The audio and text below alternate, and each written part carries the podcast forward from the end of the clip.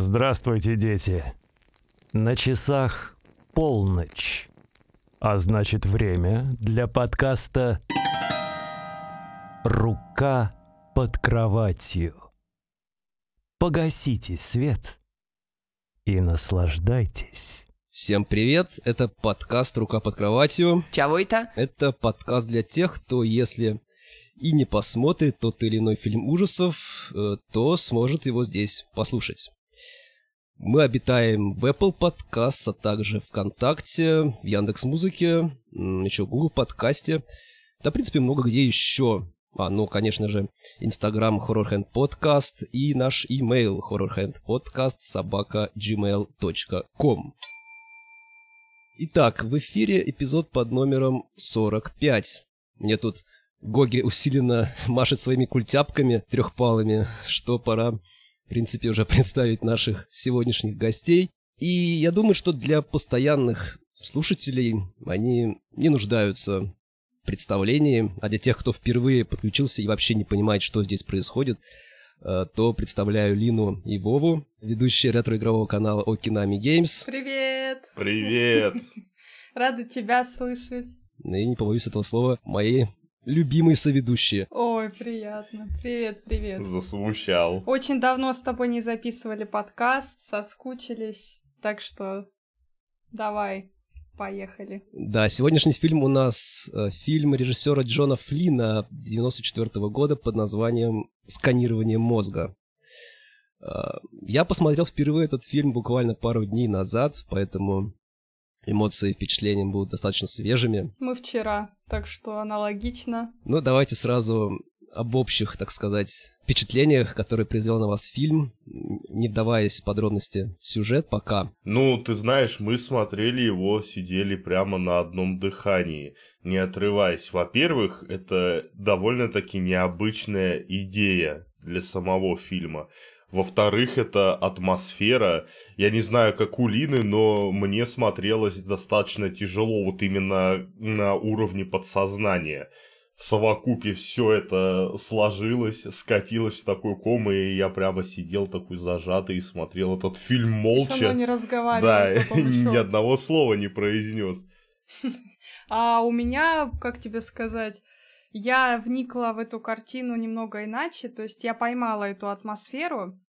Вообще, в принципе, обожаю вот ужастики тех времен, их было очень много. И атмосферу я поймала, было моментами неприятно что-то смотреть, да, на физическом таком уровне. Ну, я даже догадываюсь, какие именно. Да, да, да. А вообще я, наоборот, с таким интересом погрузилась. То есть мне было интересно следить за главным персонажем, что с ним происходит. И прямо такие, ну, прям какой-то такой неприязнь я особо, ну, вот на протяжении фильма там отчуждение от всего не почувствовала, но смотрела с огромнейшим интересом и прям, блин, почему этот фильм не такой известный? Вот что было у меня в голове. Ну, я думаю, что Чуть позже я попытаюсь это раскрыть, почему он в итоге фактически провалился в прокате и не обрел достаточной популярности. Для вступления следует сказать, что в начале 90-х годов э, в жанре хоррор э, начинают происходить достаточно крупные изменения, потому что к 91 году уже закончилась франшиза о Фредди Крюгере, то есть его похоронили. Помимо того прочего, Джейсон Вурхис уже в 93 году также прекратил свое существование.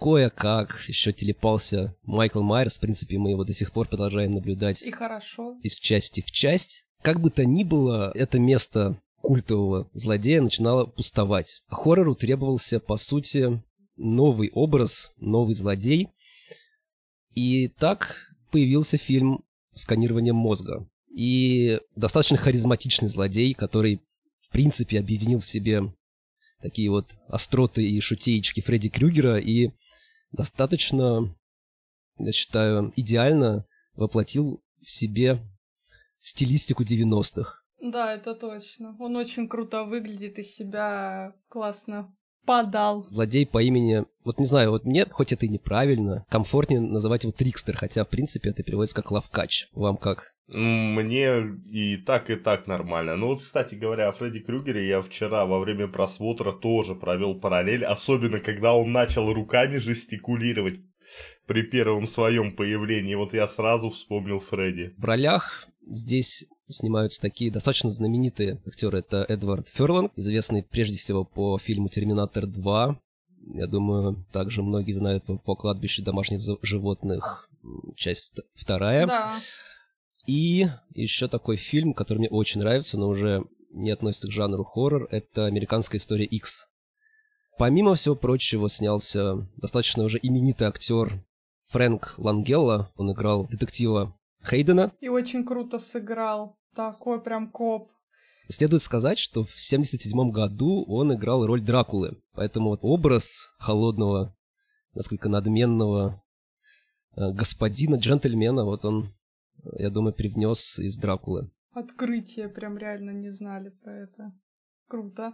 Ну и я считаю главную роль, изюминку фильма, именно ловкача, Трикстера, сыграл Райдер Смит, который, в принципе, в кино неизвестен. Он на самом деле был актером авангардного театра. И также в основном занимался озвучкой. То есть он был голосовиком. То есть если вы смотрели фильм не в дубляже, а с присутствием, так сказать, оригинальной английской дорожки, то могли слышать, какой у него такой мягкий, вкрадчивый голос. И вот такой еще момент тоже интересный я вчера нашел. В 1977 году была такая настольная игра, которая называлась Brain Wave. То есть э, она на самом деле мало чего общего имеет с этим фильмом.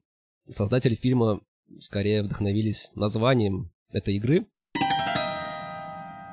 Ну, я думаю, перейдем непосредственно к сюжету. Главный герой — это старшеклассник Майкл, которого мучают кошмары. И он в своих снах вспоминает жуткую аварию, в которой погибла его мать, и в которой он получил очень тяжелую травму ноги, в результате которой он до сих пор хромает. Как вы вообще расцениваете саму роль, образ Ферлинга, как он вписывается, по вашему мнению, в этот образ, в эту вселенную фильма? Ну, ты знаешь, вот я тоже над этим сегодня думал, и мне кажется, что он вписывается туда идеально. Плюс я провел параллель с другими фильмами, где он снимался. Вот, например, если взять того же Терминатора 2 или Кладбище домашних животных 2, то Эдвард, Эдвард Ферланг постоянно имеет проблемы с матерью. Вот, такой депрессивный, зажатый подросток, у которого потрепала жизнь, у которого обида на мир таится. Вот прямо идеально подходит для этого образа. Да, мне вообще на протяжении всего фильма этого персонажа было очень жаль, э, что он с такой судьбой, да, и как-то пытается выживать в этом мире. И, ну, где-то у него есть, э, как это сказать, вера и надежда, да, в каких-то моментах, там, по отношению к девушке, которая ему нравится, да, или он пытается эмоциями вот это все заглушить там из тех же фильмов ужасов, да, ну, какой-то такой адреналин поймать, наверное. Ну, в общем, он туда идеально подходит, и внешне просто то время вот такие мальчики с девчачьей внешностью, они были очень прям на пике, и я даже когда, а, вот, собственно, под фильмом комментарии, да, были парочку, и там первые комментарии девушки писали, что «О боже, какой он красивый, как можно быть настолько красивым, он как девочка выглядит, ну, настолько». Ну да, он, в принципе, идеально воплотил в себе образ подростка. Гранж рок. Да, да, да. Томным голосом, с полусонными глазами, длинными волосами волнистыми. И очень круто реализована его комната. Я думаю, что очень многие хотели себе подобную комнату иметь. Да, да, об обстановке его комнаты поговорим чуть-чуть попозже. Сейчас я хочу зачитать такую цитату. Вот как отзывается о Ферланге сам режиссер фильма Джон Флинн. Главный интерес для меня представлял персонаж Трикстера. Он был ядром фильма и тем, что привлекло меня в сценарии. Мы нашли этого театрального актера Райдера Смита на роль Трикстера, и он был великолепен. Эдвард Ферланг был типичным 15-летним подростком, который совсем не умел играть. Мы должны были будить его каждое утро, чтобы он был в форме. Я лично не был большим поклонником Эдварда Ферланга. Итак, главный герой Майкл тайно влюблен в свою соседку Кимберли, за которой он ведет фотонаблюдение и видеосъемку через окно. И вот как раз мы переходим непосредственно к комнате Майкла. У него есть такой офигительный, я считаю, э, видеоассистент, не знаю, как это назвать, видеотелефон по имени Игорь. Это что-то вроде Сири. Автодозвона, я не знаю, симуляции личности, как это еще можно определить. Вся комната диктует атмосферу всему фильму. Знаете, есть такое понятие, как ретро-футуризм, когда старые телевизоры с ключевыми трубками, видеокассеты соседствуют с компакт-дисками, с виртуальной реальностью. Кстати говоря, о виртуальной реальности. Приятель Майкла, по-моему, звали Кайл, рассказывает ему об очередной интерактивной игре под названием «Сканирование мозга». И по его словам, это самая страшная и реалистичная игра, какая только может быть. И вот здесь сразу вопрос к персонажу этого фильма, к Майклу. Он живет один в огромном доме. По сути, это воплощение мечты Кевина МакКаллистера. То есть он один, он предоставлен сам себе. У него, в принципе, ну, не бедная жизнь, насколько мы можем судить. У него есть очень офигительный, я думаю, который хотели многие телефон. Что ему еще не хватает? Ну, мне кажется, ему не хватает внимания как раз-таки Кимберли, за которую он ведет видеонаблюдение, потому что если дальше идти по сюжету, как раз таки, я думаю, Кимберли причастна к тому, что он и вставляет этот диск в CD-ROM и начинает играть. Да, то есть, по сути, это такой одинокий подросток, который не знает вообще, как себя реализовать и чем себя занять, поэтому он, можно сказать, скрывается вот в этой виртуальной реальности, ищет каких-то новых ощущений, потому что фильмы ужасов, которые он постоянно смотрит. И, кстати, он организовал в школе клуб любителей фильмов ужасов, прямо как мы тут с вами сидим. И обсуждаем. клуб Да. Кстати, меня очень тронул диалог э, Майкла с директором школы после очередного сборища этого клуба.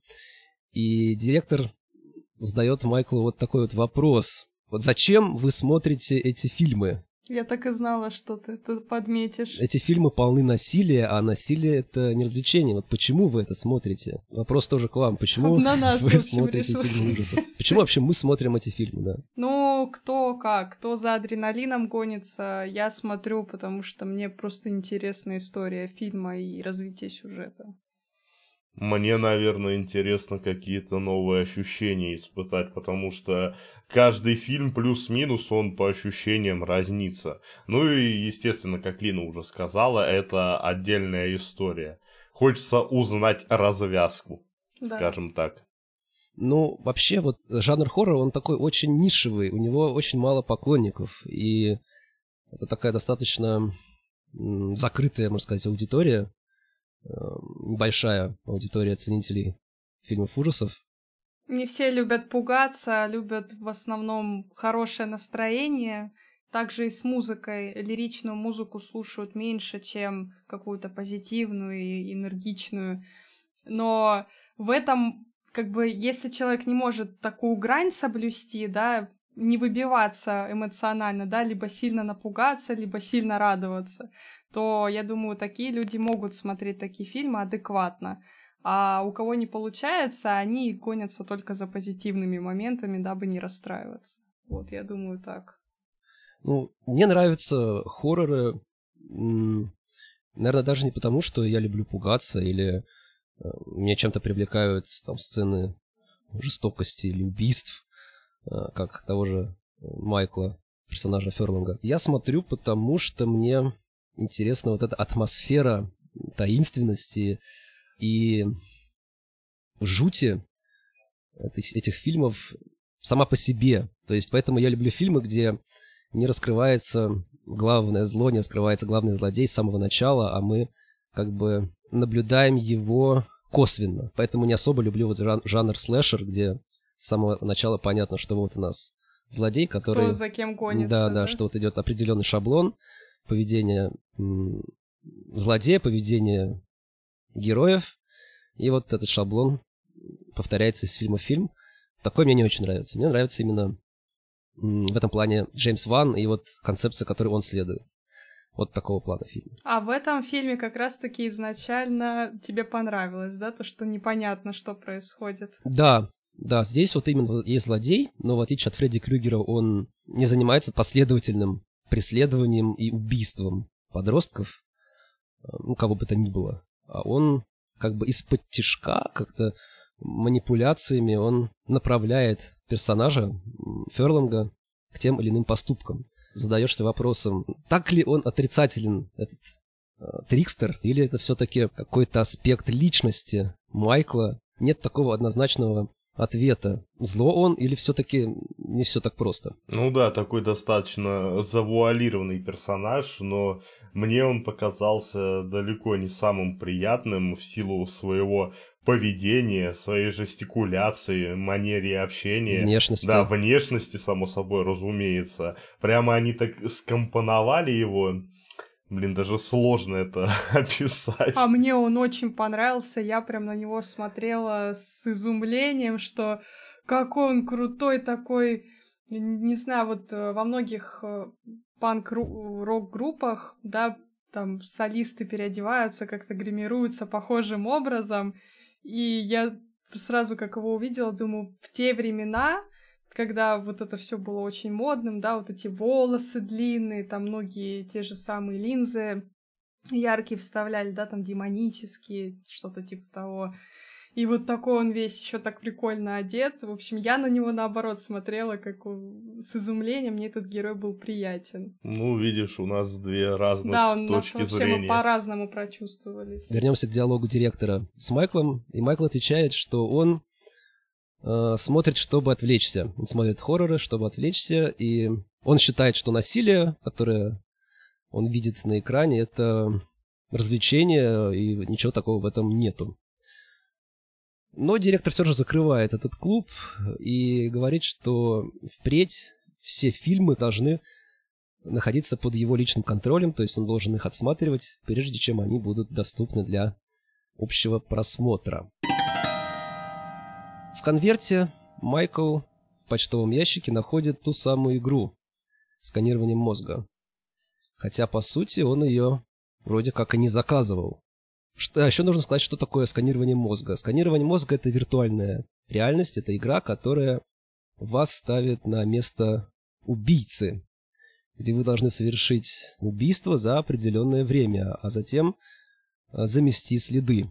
Как игра действует? Она посылает в мозг напрямую человеку определенный сигнал, который сродни гипнозу, и этот сигнал как бы изменяет восприятие реальности так, что человек начинает своими глазами видеть то, что якобы происходит. То есть он видит какие-то события, которые, как ему кажется, происходят с ним на самом деле. Хотя это, по сути, игра. Смысл этой игры — это не только совершать убийство, это нужно мыслить как убийца, и нужно еще наслаждаться этим страхом. Ну что же, Майкл нажимает на play, и, и так сказать, понеслось. Вкрадчивый голос начинает вести его по сюжету. То есть руководит, что ему нужно делать и как это делать. И как итог, Майкл пробирается в чей-то дом и жестоко убивает спящего мужчину, как завершение отпиливает ему ногу. Как говорит этот вкрадчивый голос, немного творчества не повредит. От- Отличное творчество, прямо хочу сказать. Она нас настолько шокировала, я говорю, это прям, не знаю, в 90-х тоже вот как раз был такой, не знаю, на слуху, да, куча всяких там убийц. И это прям такая инструкция, вот И так, так это все они сняли, и Вова сразу подметил, какие неприятные звуки, когда он ударяет ножом. Да, то есть там еще и музыкальное И сопровождение. музыкальное еще сопровождение. То есть Весь этот скрежет, который помимо визуального восприятия действует еще вот через слух на подсознание. В общем, это мясо. Прям. Вот, вот так я скажу. Но мы... Хорошо, что мы не ели в этот момент. Вот так я могу сказать. Майкл приходит в себя в кресле перед телевизором, ему это понравилось. То есть он в полном восторге от того, что с ним произошло. Но вся его радость э, испаряется, когда он видит по телевизору репортаж о том, что в соседнем районе произошло жестокое убийство, что убит некий мужчина, что у него отрезана одна ступня. И Майкл в полнейшем ужасе и шоке от услышанного, от увиденного бежит домой и находит в холодильнике своем ту самую отрезанную ступню. И здесь игра включается сама по себе. Через экран телевизора в комнату Майкла проникает некий лавкач с острыми зубами, без бровей, с розовыми волосами, такими красными, даже скорее красными волосами, с пирсингом в носу и ушах. И здесь нужно вот что сказать. Трикстер изначально в первой версии сценария должен был быть всего лишь закадровым голосом. Или просто анимацией вот по типу Игоря, вот этого видеофона, анимацией на телеэкране. Все. То есть э, никаких воплощений в реальности не предвиделось. Зачитаю слова Райдера Смита, актера, который исполнял роль Трикстера, о том, как его готовили, точнее, как готовили грим этого персонажа. Первое, что они сделали, это сделали гипсовый слипок с моей головы. Они усаживают тебя в большое старинное парикмахерское кресло без рубашки и надевают на тебя мешок для мусора, как пончо. Так что твоя голова торчит из дыры, прорезанной в дне.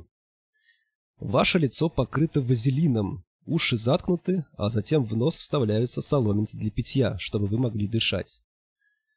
Затем ваше лицо покрывается гладкой белой пастой, нанесенной горстями из ведра. Паста холодная покрывает ваш череп. После этого вы почти ничего не слышите. Затем гель покрывается полосками пластыря, которые очень горячие, поэтому приятное тепло проникает в прохладный гель, который постепенно становится странно горячим, когда начинает застывать. К этому моменту ваша голова становится тяжелой, так как они оборачивают вокруг вас множество слоев покрытой гипсом марли. Вы можете слышать, как они выкрикивают вам инструкции и ободряющие слова, как будто бы издалека. Одна из вещей, которые они говорят, заключается в том, что очень важно, чтобы вы не меняли выражение лица. Все, что вы можете услышать в этот момент, это ваше собственное дыхание.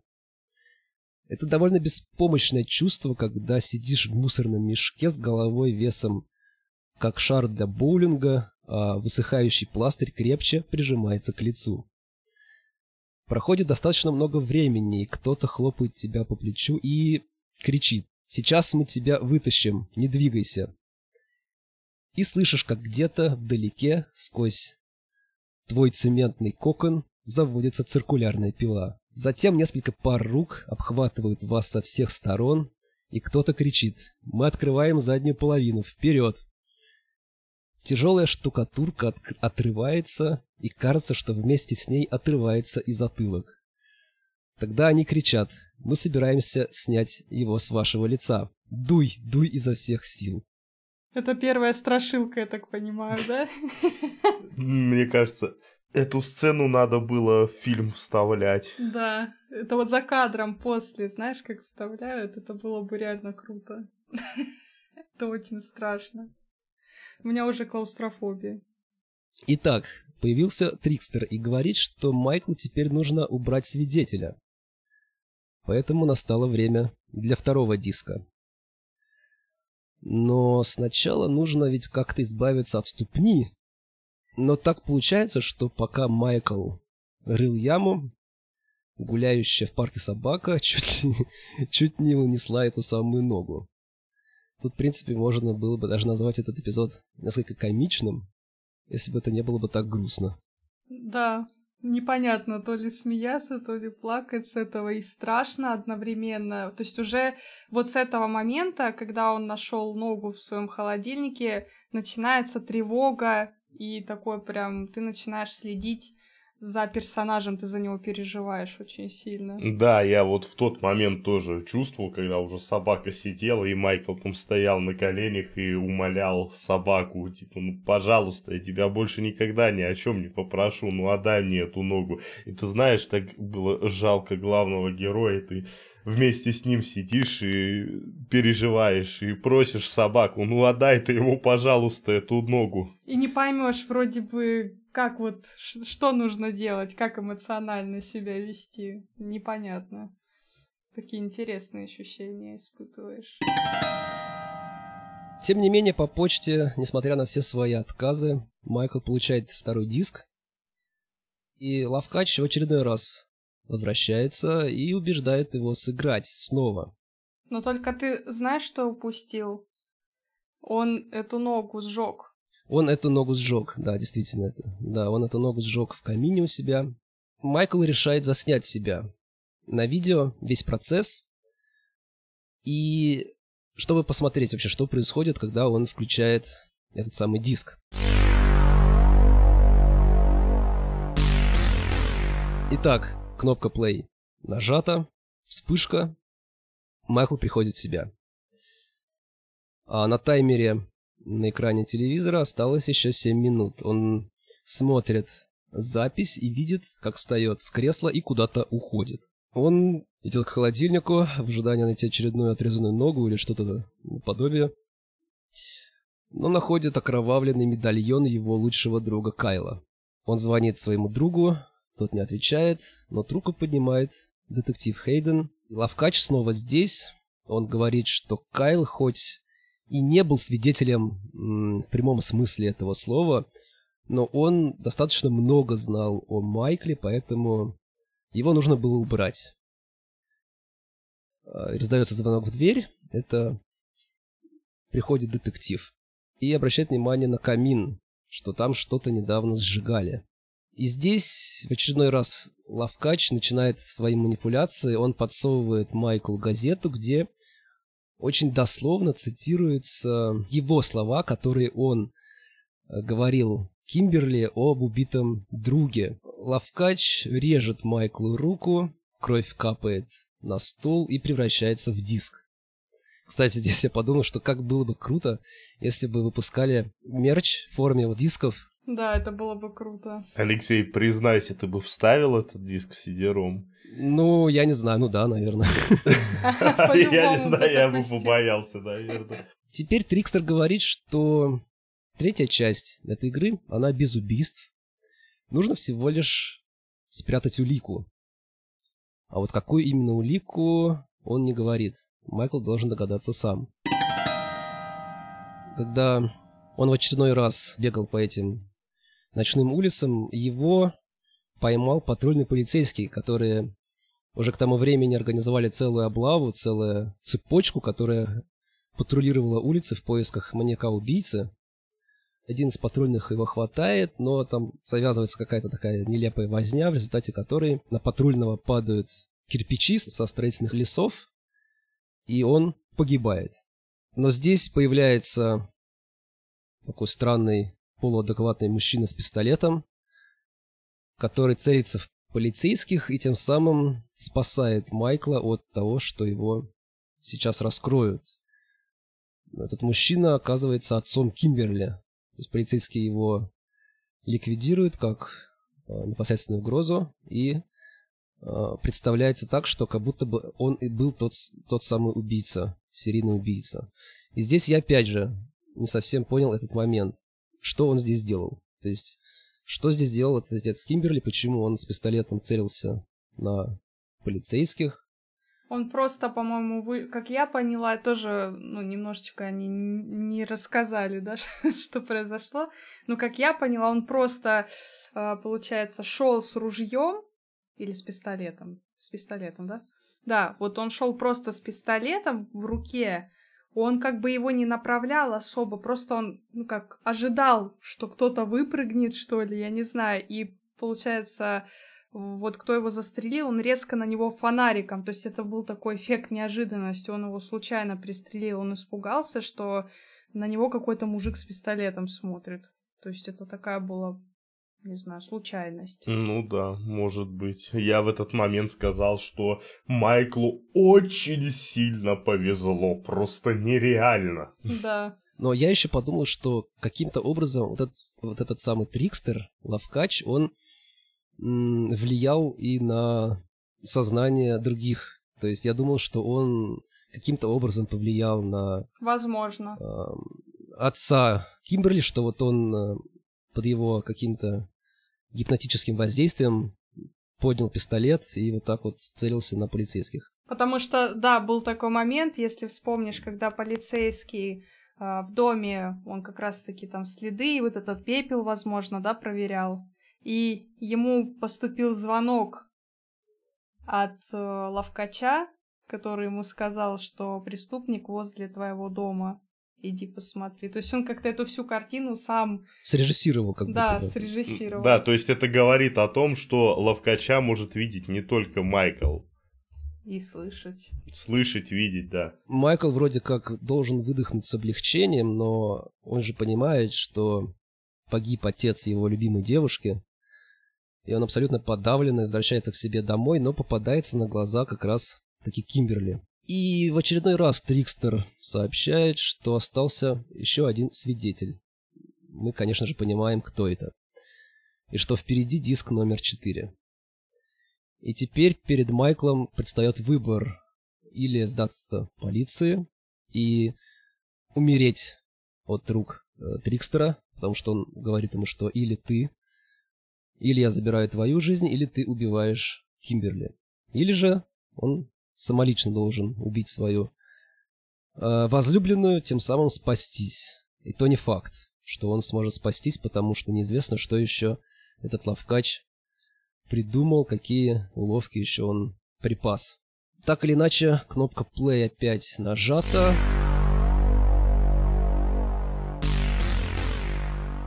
И Майкл все-таки решает для себя, что его свобода, его жизнь важнее, чем э, жизнь его подруги, его возлюбленной. И он проникает в дом Кимберли и крадется в спальню. Он смотрит на спящую девушку и никак не решается уже переступить последнюю черту. Тогда за спиной Майкла появляется Трикстер, Лавкач и подталкивает его к этому решению, торопит его. Но Майкл все никак не решается. Тогда просыпается Кимберли.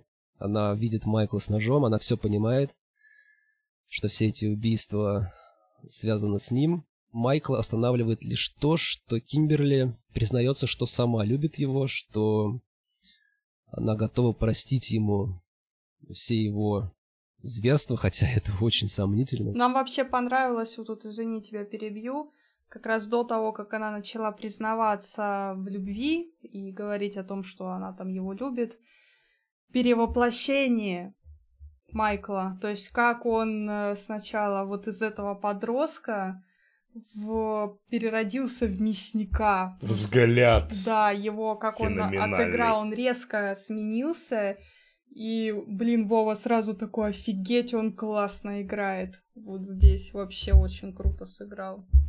Да, потому что сначала Майкл э, до конца сопротивлялся этому решению, и он изначально напал с ножом на этого ловкача. Ну, конечно же, это все никакого успеха не возымело.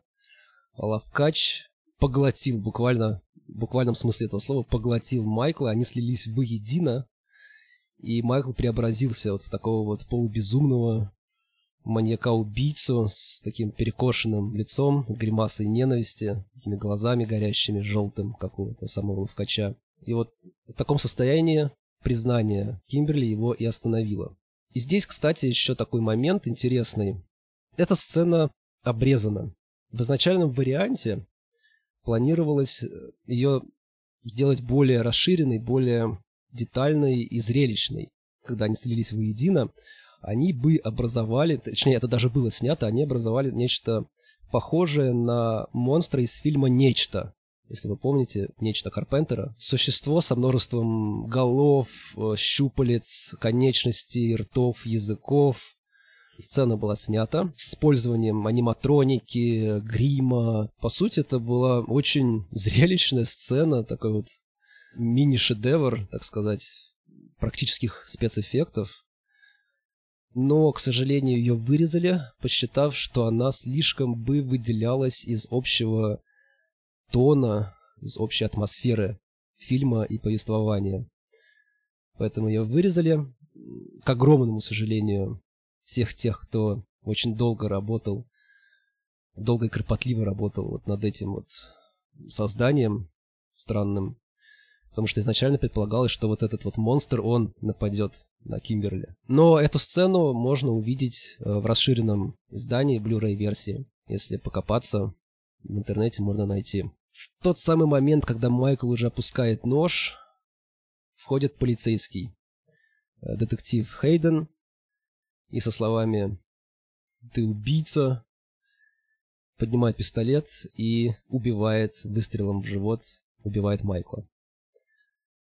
Казалось бы, на этом конец, э, печальный конец истории, но Майкл приходит в себя в своем кресле перед телевизором. Таким образом, все, что происходило в этом фильме, было всего лишь той самой виртуальной реальностью, о которой и говорил его друг Кайл. Все, в принципе, очень позитивно, все очень хорошо.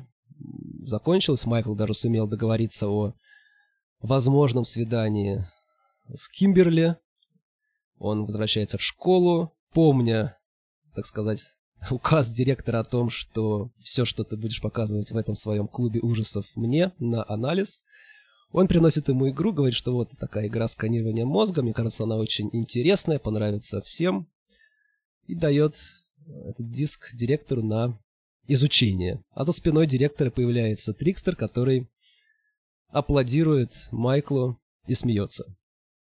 Опять же, конец, титры. Но опять не тут-то был, опять не конец. Титры... Да, да, мы тоже этот момент увидели. Титры рассыпаются. Голос Трикстера нам опять что-то вкрадчиво рассказывает.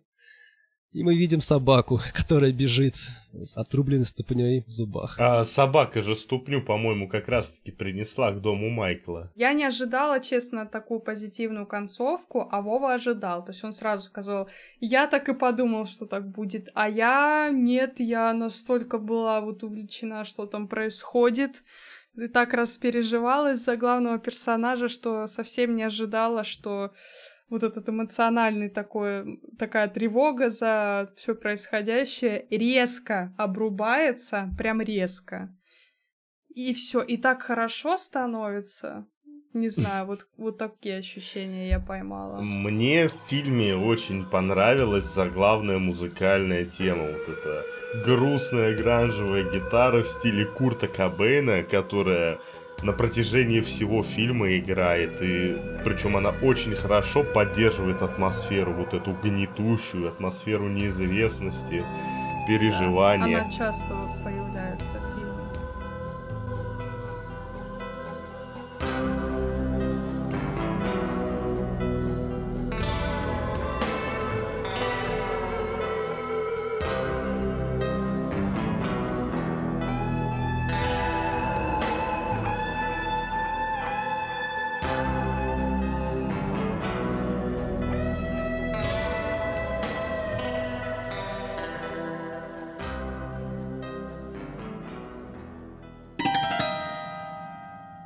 еще можно сказать? Что вот этот фильм на сегодняшний день как нельзя актуален. Потому что образ одинокого подростка, который скрывается от внешнего мира а, за технологиями, то есть он сидит один в своей комнате, играет в игру, вместо того, чтобы пойти на вечеринку, которая проходит у него буквально под окнами, снимает девушку, которая живет по соседству, которая ему нравится, он снимает ее на камеру и фотографирует, вместо того, чтобы подойти к ней и поговорить. То есть, в принципе, сценарий очень точно э, отражает многих современных подростков, проблемы многих современных подростков, которые, да, в принципе, взрослых, которые живут, да, изо дня в день перед экранами своих э, смартфонов, своих компьютеров, которые оторваны от реальности. В принципе, они и хотели бы что-то изменить, э, как-то прервать вот эту вот бесконечную цепочку виртуальности и зависимости от э, гаджетов, от своих. Но, к сожалению, не в силах это сделать, и поэтому одновременно это и ненавидят, так сказать, хотят это прекратить, но одновременно без этого и не могут жить. Да, только вот, э, вот этот посыл, даже несмотря на него, он немного, правда, расстраивает, что типа во всем виноваты игры в какой-то степени. Это первое, что попало. Сейчас просто очень часто это обсуждают, да, там на фоне каких-то происшествий.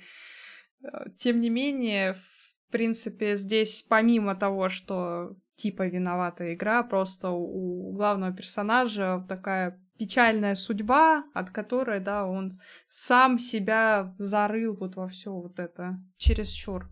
Да, потому что, по сути, он брошен отцом, который непонятно где шатается, он постоянно где-то на работе. Хоть он и обеспечивает всем, чем только можно сына. То есть его погибла мать, с чем он до сих пор не может смириться. По-хорошему, мальчику нужно к психотерапевту на прием идти и разбираться со всеми своими травмами. Это, это точно. Брейнскэн, почему он провалился-то? Потому что, скорее всего, он попросту слишком опередил свое время по идеям, по, по воплощению, конечно же, нет, а именно по морали, которую он несет в себе. Для 94 -го года вот эта проблема, она не стояла настолько остро, как она стоит сейчас. Так мне кажется. Хотя, да, там 80-е, конец 80-х, 90-е, это был этот расцвет, бум Э, этих консолей, игровых автоматов, там Mortal Kombat, тоже жестокие эти игры, тоже там эти были дебаты бесконечные в американском конгрессе о том, что следует запрещать насилие в играх, что оно влияет на подростков и так далее, и так далее. Но, тем не менее, делали вот такие фильмы ужасов очень много. Вот с такой прям нескрытой жестокостью, что сейчас, да, у нас фильтруется на сегодня. А тогда это прям норма было. Но я же говорю, я когда увидела эту сцену, я прям в шоке была. Ну, это, по крайней мере, не токсичный мститель. Было очень приятно с вами пообщаться в очередной раз. Взаимно, Алексей, мы всегда тебе рады. Всегда да, рады с тобой нас. пообщаться. Будем постепенно прощаться. Берегите себя. Мы с вами услышимся через Э, неделю, в среду, ну или в четверг, кому как удобнее. Закрываем эфир. Всем пока. Пока. Пока, ребята. Всем пока. Слушайте хорошие подкасты. И смотрите хорошие фильмы.